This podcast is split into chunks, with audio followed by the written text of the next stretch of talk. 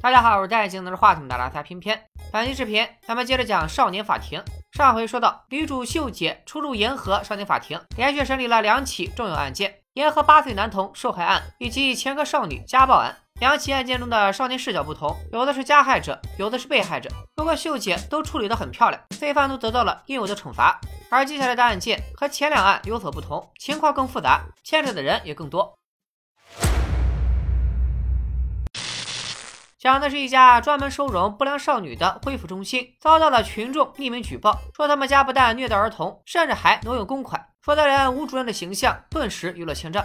车法官接到消息后，把情况告诉了上司姜部长。老姜认为这种举报电话每天都一大堆，没必要多管闲事。正好自由党代表传来简讯，上回书说到，自由党曾向老姜抛出了橄榄枝，要帮他进入国会，而老姜也是一个有政治抱负的人，双方自然一拍即合，所以老姜便放下恢复中心的事儿，跑去和自由党的人应酬去了。虽然领导不想管，但是车法官和秀姐却不想将此事置之不理，他们决定一查到底。二人先是单独约谈恢复中心的孩子。据其中一名少女说，吴主任不仅让他们吃馊掉的饭，还逼他们去乡亲家里干活，不干活就不给饭吃。吃不饱也就算了，还有女孩甚至被吴主任殴打，现在还住在医院里。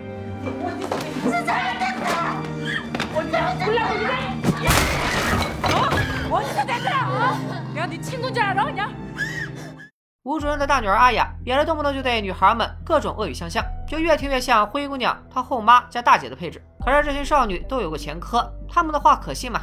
果然，在吴主任的故事里，一切恰恰完全相反。他给孩子们准备饭菜，孩子们却要抽烟，吴主任不允许，这帮小兔崽子去打碎饭碗。至于干活，是因为附近的居民都很厌恶和少年犯做邻居，主任只有带着孩子们帮忙干活，融入居民，附近大爷大妈才能转变态度。要不然，这家恢复中心都建不成。还有那个受伤住院的女孩，根本不是被吴主任打的，而是被其他女孩霸凌才受伤的。这一次，秀秀选择相信吴主任的话，因为他已经试探过这些少女，知道孩子们之所以撒谎，是因为恢复中心只是个福利机构，不具备法律效力。于是他们集体想出了一个恶劣的点子，搞臭这家恢复中心，他们也就自由了。现在虐待孩子这事儿已经查清了，纯属子虚乌有。那挪用捐助金又是咋回事呢？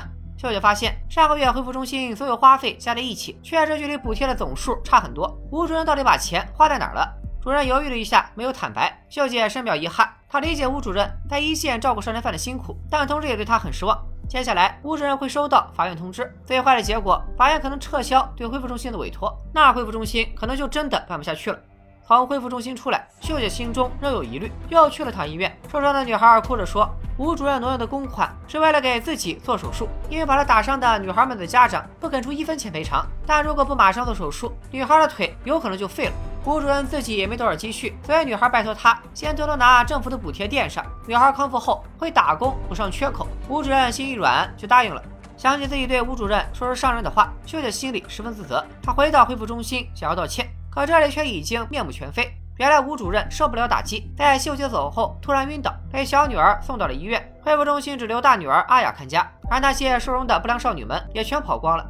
阿雅对秀姐直言不讳，她无比痛恨妈妈一手建成的恢复中心。要不是因为那群不良少女，爸爸也不会和妈妈离婚去了海外，自己和妹妹也不会在妈妈心里总是排在第二位。这次妈妈突然晕过去了，她正好趁这个机会把讨厌的人全都赶出去。那些女孩本来就想要自由，现在肯定能跑多远跑多远。秀秀本来急着找回孩子们，但是她突然想通了一件事：原来早上法庭接到的举报电话就是吴主任的大女儿打的，因为只有她对这里心存不满。只有他最清楚恢复中心的内幕，也只有他能精准的猜到母亲不会说出挪用公款的理由。可现在不是兴师问罪的时候，当务之急是赶快把人找回来。因为秀姐清楚，一旦这些女孩为了生存用极端的手段搞钱，后果简直不堪设想。秀姐和车法官动员了管教机构、社区、警察等各方资源，大伙儿一起帮忙找。吴主任也没有大碍，苏醒后他几乎一刻也没休息，准备一起去找孩子们。就在此时，恢复中心的座机响了。上期咱们说过，恢复中心一共有八名少女，排除受伤在医院的那个女孩，逃走的共有七人，还有霸凌习惯的小团体。如果有一个弱者消失，就会有新的弱者补位。比如逃跑的路上又冷又黑，女孩们没吃没喝，小七便有点怀念恢复中心的温暖。가기싫으면꺼져이씨빨려놔아못가 너돈가진거있지내놔알아진짜왜 그래 야빨 놔! 小七就这样被胖揍一顿，扔在路边。多回巡逻的民警及时发现，赶紧通知了恢复中心。小七告诉秀姐，女孩们的目的地是火车站，这就难办了，因为韩国坐火车都不用刷身份证。现在已经是后半夜，大伙一致决定休整片刻， 天亮再联系女孩们的家属朋友。秀姐要是法官，也得向部长汇报情况。그러니까정리를하면은내말을무시하고조사를했고결국이타달이났다는거아니야맞아 맞습니다。 老姜知道现在说啥也没用，打发秀姐去找人。此时，吴主任得到一个坏消息，赶紧带着大女儿来法院找秀姐。原来，一群少女到达首尔后，身上的现金不多了，老大便打算自己拉皮条，再强迫小二到小六一个接一个用身体换钱。小六是第一棒，他又惊恐又害怕，却又不敢忤逆老大，只能趁买烟的功夫偷偷打电话给恢复中心求救。可是他也不清楚接客的具体地点，只知道大概是首尔火车站附近的某家汽车旅馆。秀姐一行人赶到车站附近，马不停蹄的四处寻找，总算在车站附近找到了小二到小五。经过一番你追我赶、你抓我逃的戏码，四个女孩都得到了妥善安置。与此同时，小六的客人已经到了。猥琐男似乎很有经验，怕女人会拿钱跑路，去洗澡之前还拿出铁链给房门上了第二道锁。小六想找钥匙，被猥琐男发现以后，遭受了一顿毒打。就在小六打碎酒瓶，差点和猥琐男同归于尽的时候，敲门声响了。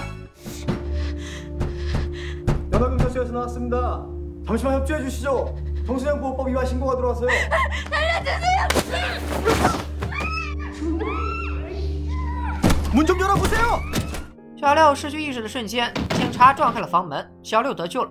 到此为止，逃跑的少女们只剩下老大不知所踪。还好，另一边留在法院等消息的阿雅，在工作人员的安慰和鼓励下，说出了实话。其实阿雅大概知道老大在哪儿，因为她和自己一样最在乎妈妈。而之前老大的妈妈联系过吴主任，表示自己病得很重，照顾不了孩子，希望老大离开恢复中心时，吴主任能把孩子送到叔叔家。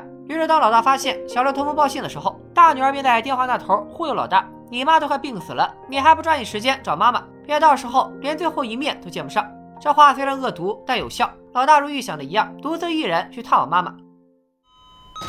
누구세요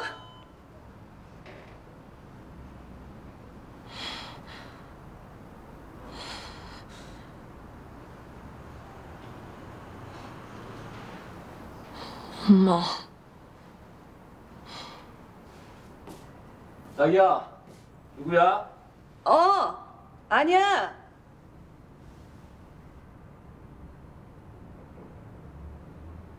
왜 모르는 애가 뭐 잘못 찾아왔나 봐. 原来妈妈根本没有生病，只不过是交了男朋友，为了男人抛弃了女儿。老大当然气不过，还想问问妈妈为什么不要自己了。老妈的男友不明情况，以为是坏孩子来闹事，对着老大拳脚相加。 吴主任得知真相，心疼的把老大搂在怀里。虎毒尚且不食子，这个女人简直不配当妈。孩子们都安全了，吴主任也松了一口气。回程路上，他和秀姐说起，大部分犯错的孩子都来自不健全的家庭，他们明明知道不该犯罪、不该违法，但却明知故犯。他们做出各种伤害自己的事，只是想引起注意，传达自己的痛苦，希望别人不要忽视自己。秀姐听完这番话，告诉吴主任：“你知道是谁举报了恢复中心吗？就是你的女儿阿雅。”阿雅起初并没想赶走那群不良少女，她只想让恢复中心倒闭，这样就有可能再见到爸爸妈妈，也不会活得那么辛苦。反正法院自然会把女孩们送去其他地方。可是当吴主任晕倒、情况不明的时候，阿雅听到了客厅里传来的嬉笑声。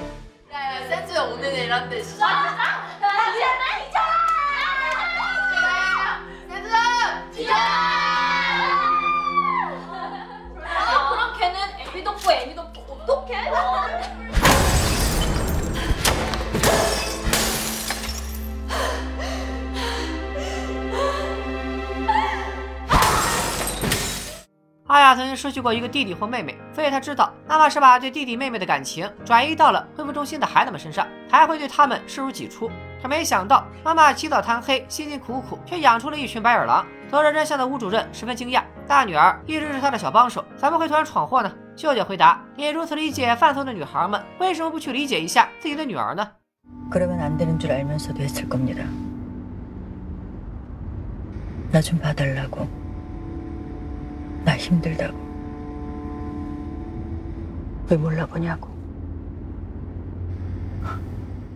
本次案件接近尾声，老姜没有撤销对恢复中心的委托，不过他要求秀姐对不良少女机理引发的霸凌事件、出逃事件和非法交易事件必须严惩。由此，秀姐宣判七名少女按照不同的罪行接受处罚，自由是别想要了，回管教机构待着吧。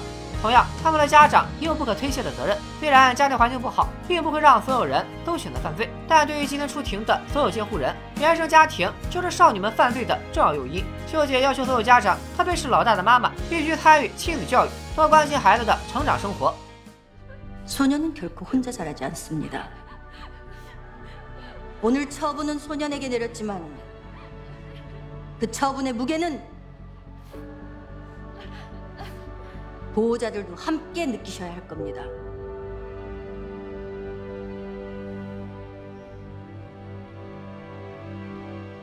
在少女们悔恨的哭声中，恢复中心委托案就此落下帷幕。没过多久，院长安排老姜处理一起棘手的案子——重点高中高考舞弊泄题案。 看了那么多杀人放火，是不是觉得作弊都不算啥了？本案引起社会震动，不仅因为舞弊极度影响高考的公平公正，主要原因在于涉案的学生家长都是来自社会各界的精英，随便报上谁的大名，都要让韩国上流社会抖一抖。老姜的儿子也在重点高中念高三，所以老姜知道家长之间还特意拉了个群，沟通与作弊相关的各种事宜。他当时也收到了进群邀请，不过老姜断然拒绝，他有信心能够公正的审理案件。不过老姜和院长说好，处理完舞弊案，他就要离开少年法庭，去实现自己的人生理想。然而计划赶不上变化，老姜上一秒还信誓旦旦保证自己和案子无关，下一秒就接到儿子的电话。小姜哭着问爸爸怎么办，警察已经查到家门口了，自己也参与过作弊。等老姜火急火燎回到家，才知道刚刚家门口出车祸了，根本没警察来查小姜，完全是虚惊一场。可虚惊一场不代表儿子没毛病。看过《天空之城》的小伙伴都知道，韩国有钱人的孩子要进名校，不是光看高考，高中期间的每次期中、期末等重要考试都要取得优异的成绩。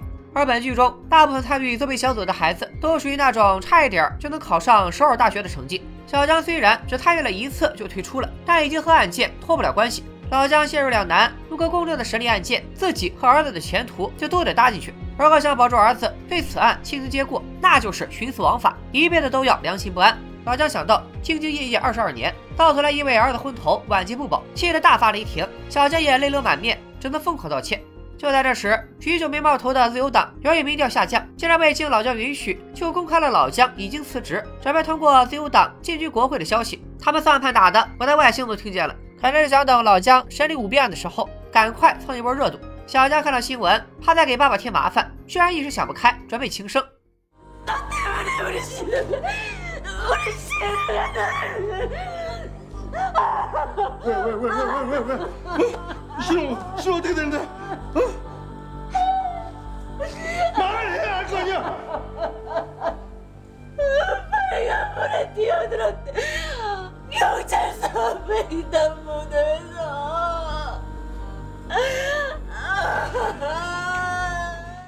说这孩子是傻还是懂事呢？姜嫂对老姜说：“要不是他平时诈事实育儿，只在乎成绩，动不动就对孩子破口大骂，小姜也不会走到今天这个地步。当初姜嫂也是希望儿子能得到老姜认可，才让小姜加入了作弊小组。不过小姜怕爸爸不开心，只参加了一次就退出了。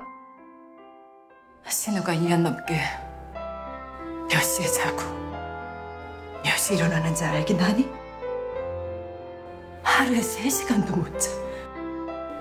그것도 수면제 없으면 뭐 잠 못 들고. 걔도 목숨 걸었다고. 너한테 인정받고 싶어서.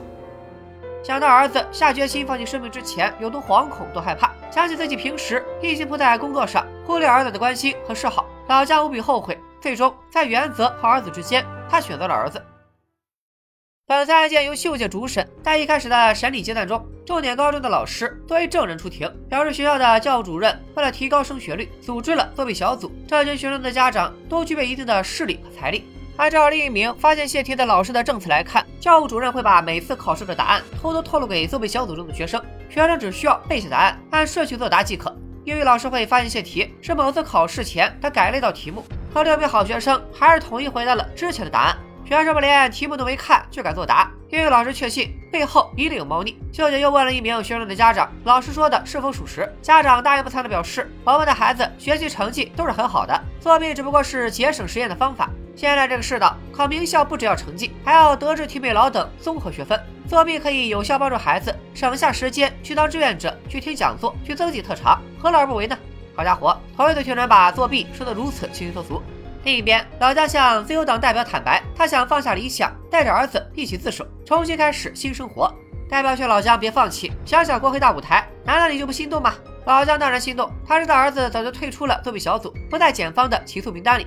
于是，在彻查过舞弊案相关资料，确认没有指向小江的证据后，老姜最后还是答应了代表的请求。接着，老姜找到了组织作弊小组的教务主任，叫他否认所有审判长对他的指控。在庭审的时候，老姜也只是采取对作弊小组有利的证言。审判过程肉眼可见的草率。秀姐质疑老姜的做法不合常理，老姜除了发火，根本反驳不了秀姐的话。稍后，秀姐和车法官讨论老姜为啥对舞弊案与众不同。车法官表示，老姜绝不是畏惧强权的法官，以往被他判罚的大人物一大堆，没必要为了舞弊案脏了自己的名声。既然如此，那就找出更多真相吧。秀姐调取了重点高中所有学生的档案、生活记录和考卷，因为有学生在受审时提到过，目前涉及舞弊案的学生二十一名，但他明明偷听到教务主任说是二十四名。秀姐现在就要找出剩下三条漏网之鱼。咋找呢？带入教务主任的视角，找出三名有工作点的学生就可以了。秀姐归纳出三个重点：第一，大家都已退出作弊小组；第二，他们的成绩一定不错，稍加努力就能提升学校的升学率；第三，他们的家长必有一定的社会地位。经过一番排查，秀姐锁定了八个目标。她刚想拉上陈法官做完这道选择题，其中一名学生突然映入了她的眼帘。没错，就是小江。结合老姜判时种种奇怪的表现，秀姐就不能确定小江就是退出作弊小组的三名学生之一。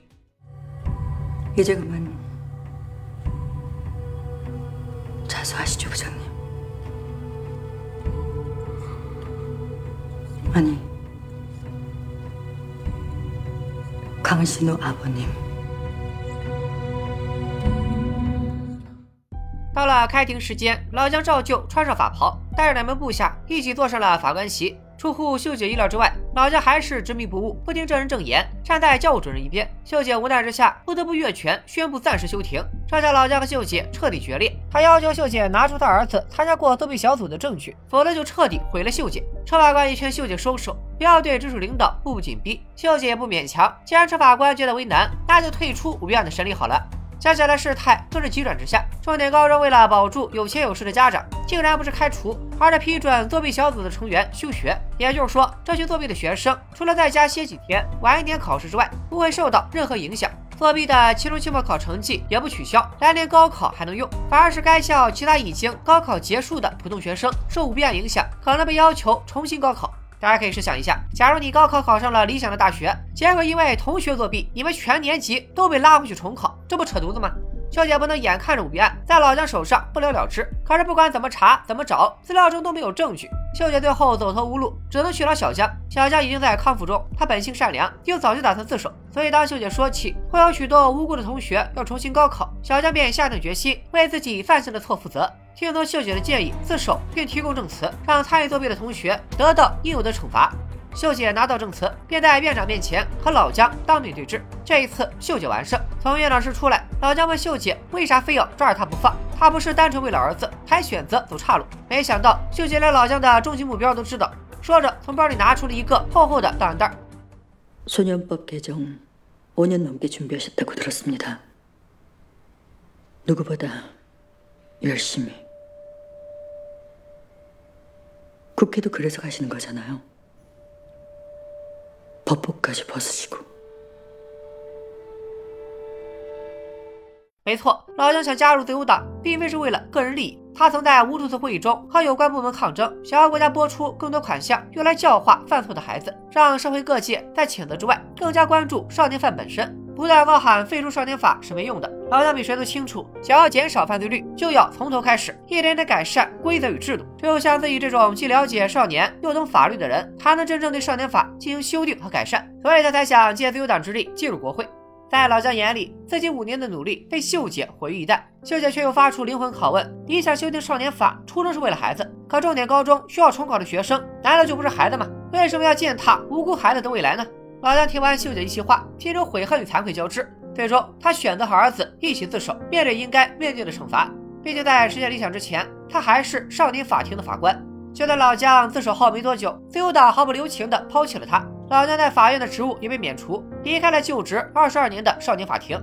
超法官看着老姜的背影，想了想，还是追了上去。原来帮老姜找文件的时候，他意外发现了老姜的案件日志，再加上车法官最近收到了一张年少时在管教机构和老姜的合影，这才回忆起当年拉了自己一把的法官就是老姜。 안녕하십니까 연화지법 소년형사합의부로 오게 된 차태주라고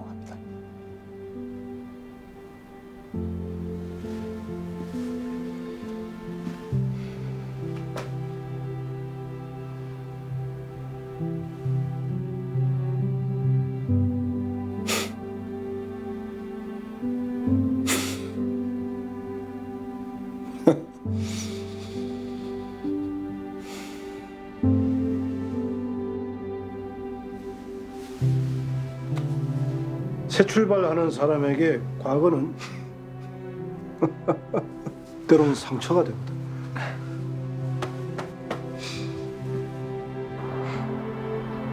한눈에 알아봤지.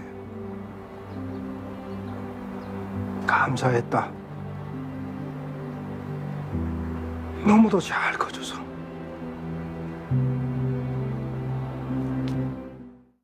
很遗憾，说感谢的时候，也是告别的时候。 车法官想起那年老姜曾蹲下给他系鞋带，这一次就化身自己为老姜系鞋带吧。一个动作，既是尊敬，也是传承。当然，老姜也留了一封信给正在开庭没法送他的秀姐。信中，老姜表示他对秀姐绝不会有怨恨，希望秀姐能坚持原本的行事作风。他们有缘，江湖再见。秀姐想到，虽然老姜经常因为他的出格举动发火，但实际上一直非常器重他。接下来，秀姐和车法官要在新部长来之前继续坚持做好本职工作，而新的案件令所有人都很意外。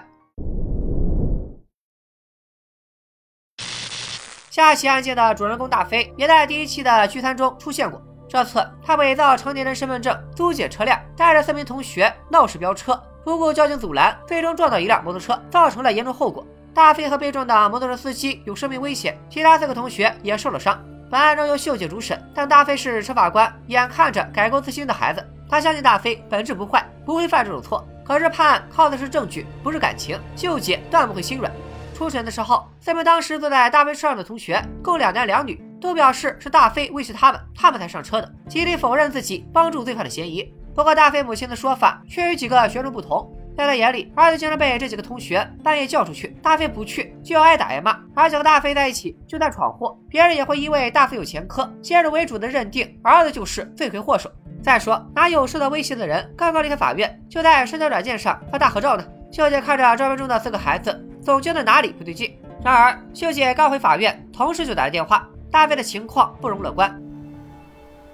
미성년자 무면허 교통사고 사건 운전자 곽도석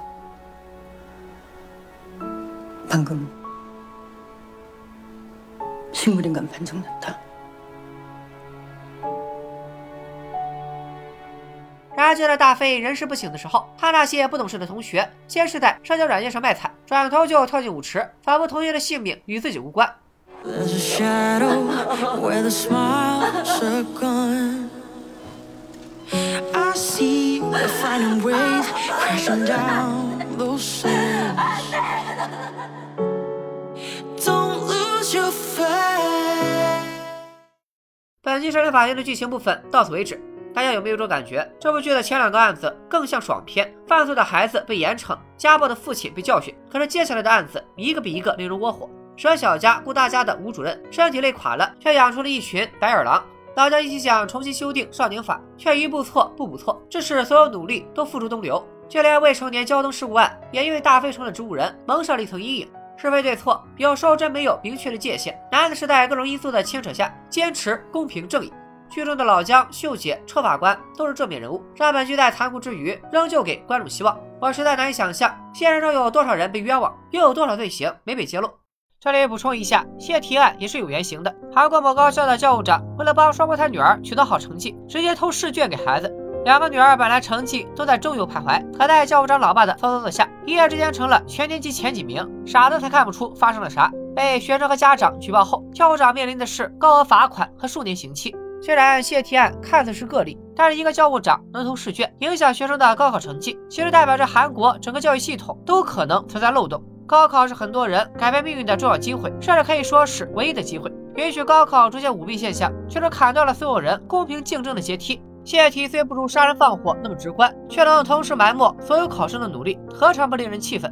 回到交通事故案，大飞妈妈和四个学生各执一词，而大飞无法发声，无疑对案子的审理更加不利。在如此严峻的情况下，秀姐能成功拨开迷雾见光明吗？另外，老姜走了，新来的部长会允许秀姐继续当刺头吗？